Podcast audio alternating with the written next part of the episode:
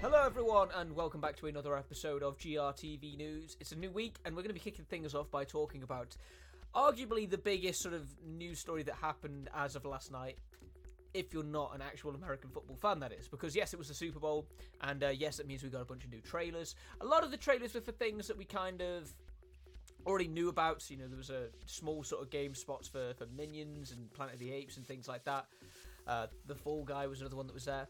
But really, there was two big trailers. We're only going to talk about one today. The, the, the, one was Wicked. If you like sort of musicals, and if you like The Wizard of Oz, and you you know you like theatre productions in that regard, then definitely go check that out. You can find the trailer on your local Gamereactor. But no doubt you're probably more interested in hearing more about Deadpool. So that's what we're going to be talking about today: the third Deadpool film, and uh, some little things that are happening in regard to it. So Deadpool 3 changes title in first trailer. D- Disney really wants to highlight that Wolverine is in the trilogy's first MCU movie.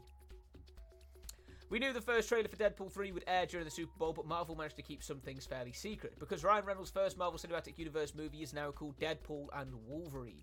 And it doesn't take long for its first teaser trailer to highlight the MCU um, connection with the Time Variance Authority knocking on Wade Wilson's door. Not that this stops it uh, seeming like more Deadpool goodness as we get a taste of fourth wall breaking quips and even a ruined 20th Century Fox logo, cool looking fights, and a humour unlike anything we've seen in the MCU before. Needless to say, I'm definitely hyped for Deadpool and Wolverine premiering on the 27th of July. How about you?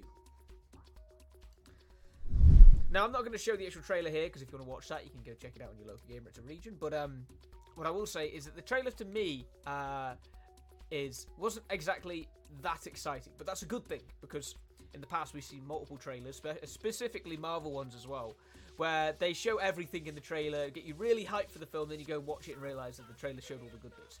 Now I think that I think that Ryan Reynolds, I think that the the, the Deadpool crew, uh, Shawn Levy and all that lot have really done a good lot, a good, good amount of work with this trailer to not spoil it too much.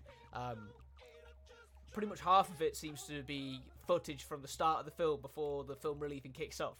As uh, Eric puts in the news there, a news piece there, in regard to the TVA showing up at Wade's door. So, I think we're going to be in, in store for quite a good film. I think that judging by the way that Marvel tends to treat things as well, I see. I think we'll see multiple different trailers about this film on the lead up to launch or the lead up to the, premiere in, in, late July. Um, you know, this will most likely be in regard to things like um, uh, showing off different or teasing different characters that can be popping up in the film and things like that. But um, but no doubt, you know, we'll be in store for a full trailer at some point, which will show off Hugh Jackman's Wolverine because he never really showed up in the trailer. He was there, he was there at, at, some point, but he was never like a massive part of it. So I think we'll get another trailer, probably sort of, you know, maybe late April, early May sort of time to prepare us for the uh, the full premiere, and then we'll get the movie in late July. Uh, with this being as well the only and the, the first and only Marvel Cinematic Universe movie of 2024, which is shocking to think and surprising, but uh, hopefully it'll be a good one nonetheless. But yes, uh, that's all the time we have today. Um, we'll be back tomorrow with something no doubt equally exciting, or no doubt more exciting, um, because you know you don't really see a lot of news dropping on the Sunday evening when the Super Bowl takes place because it's usually just about trailers and sports. So um, yeah, we're back tomorrow with no doubt something more focused on the games industry. Uh, until then, though, thank you for watching. We'll see you all on the next episode of GRT News. Take care, everyone.